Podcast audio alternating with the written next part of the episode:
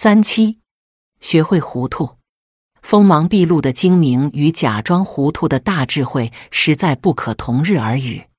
当我们斤斤计较众多小事时，总是会因绊脚的石子而苦恼；而大智若愚者却会将石子踢到一边，眼中早已收获了众多美丽的风景。郑板桥说：“难得糊涂。”这句话不仅对年轻人大有裨益，对老年人而言更是非常有益。人到晚年，与其精明一些，不如偶尔糊涂一次。这糊涂不是不聪明，不是不智慧，而是一种精明的大智慧，一种超越智慧的大境界。千百年来，人们一直对于何种人最聪明颇有争论。有人认为，凡是精明算计。乃为聪明。另有人说，懂得见风使舵者，不失为一种聪明。但所有的看法，却都不及苏轼的那句“大勇若怯，大智若愚”来的透彻深刻。古人的智慧实在不可小觑。那句“人不可貌相，海水不可斗量”，是永远不会过时的至理名言。当楚庄王三年不明时。其身边又有几人不认定他是一位糊涂昏君？而终到他一鸣惊人之时，四周之人方才恍然大悟，赞叹之声随之接踵而来。这便是糊涂的智慧。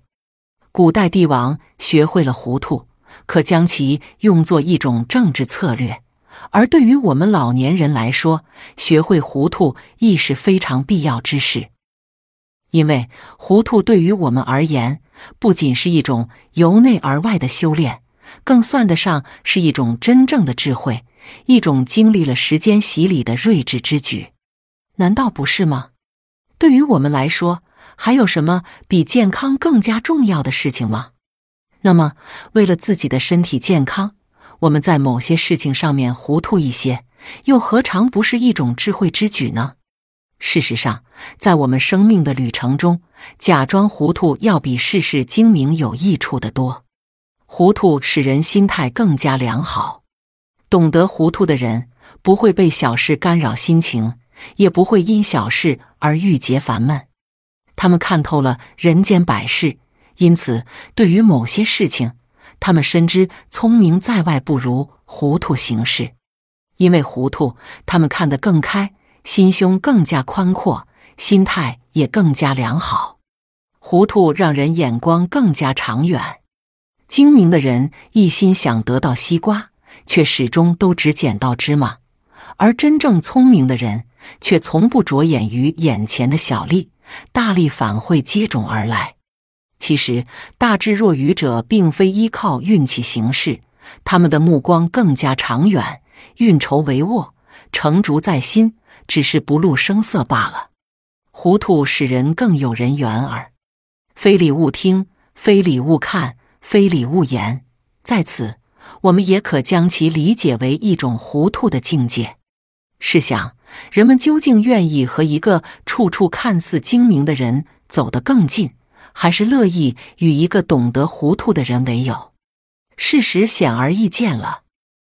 当我们自以为对某事拥有锦囊妙计之时，不妨摸摸胸口，问问自己：一直纠缠于此事，与己可有益处？在这件事上浪费时间，又是否真的值得？毕竟，我们的时光已宝贵如金，将如今的时光耗费在一些无关的小事上，又岂是真正明智之人所为？遇事糊涂一些，不仅可以放宽我们的胸怀，更可为我们省下大量时间，让我们尽力完成自己喜爱之事。那些在小事上看似精明的人，总是着眼于脚下。当他们不停的为了脚下的石子而苦恼时，大智若愚者却早已将石子踢到一边，眼中早已收获了众多美丽的风景。如此，究竟？哪方更加聪明，我们便可一目了然了。但无论如何，老年人运用糊涂的智慧，都绝非是要自我欺骗。在许多事情上，我们的眼睛虽假装不见，但心里一定要对此有座天平，孰是孰非，都要做到心中有数。这就好比一场棋局，最开始步步为营的人，并非一定能笑到最后，而假装糊涂之人，会令对手放松警惕，并渐渐落入已不好的口袋阵。这才是真正的高手。学会糊涂有窍门，眼不见心不烦，糊涂一些心更宽。烦恼之事不入眼，在我们的记忆中便不会存档。自然也就没有烦恼找上门来。我们不妨对于一些看不过眼，却又无伤大雅的小事，多多绕行，切莫自寻烦恼，气伤了身子。大事抓，小事放，糊涂一点更悠闲。作为一家之长，原则上的大事自然是不可不管，但一些与己无关的小事，不妨睁只眼闭只眼。让他过去也就罢了。老年人偶尔糊涂行事，便不会过于劳心，自在一些，岂不更好？管千事，管万事，眼拙心明才管事。无论我们心系千事万事，如若无法看到事情真正的本质，那么即便看到的事情再多，也是无用的。